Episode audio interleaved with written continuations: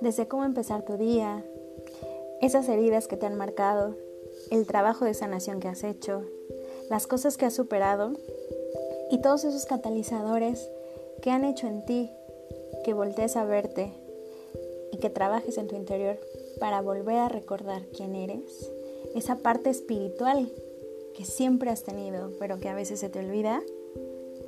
¿Y por qué no? Utilizar como brújula tu corazón.